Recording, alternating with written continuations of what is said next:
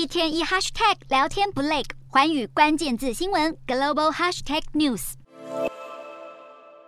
台积电美国亚利桑那州厂正在如火如荼的赶工中，这里六号将举行首批机台设备到场的移机典礼。美国总统拜登、台湾国发会主委龚明鑫以及台积电创办人张忠谋、董事长刘德英等人都将亲自出席，而重要的客户伙伴，包含苹果执行长库克、超微执行长苏姿丰以及辉达执行长黄仁勋，也都会到场参加。据了解，台积电亚利桑那厂最快明年底能够开始生产全球最先进晶片。苹果和辉达两家公司渴望成为首批客户，而超维和赛灵思等其他美国晶片大厂也正在洽谈当中。外资发表最新研究报告指出，台积电未来四到五年可能在亚利桑那州扩大五纳米并建制三纳米的先进制程。预估台积电到了二零二七年将成为美国最大的晶圆代工制造商。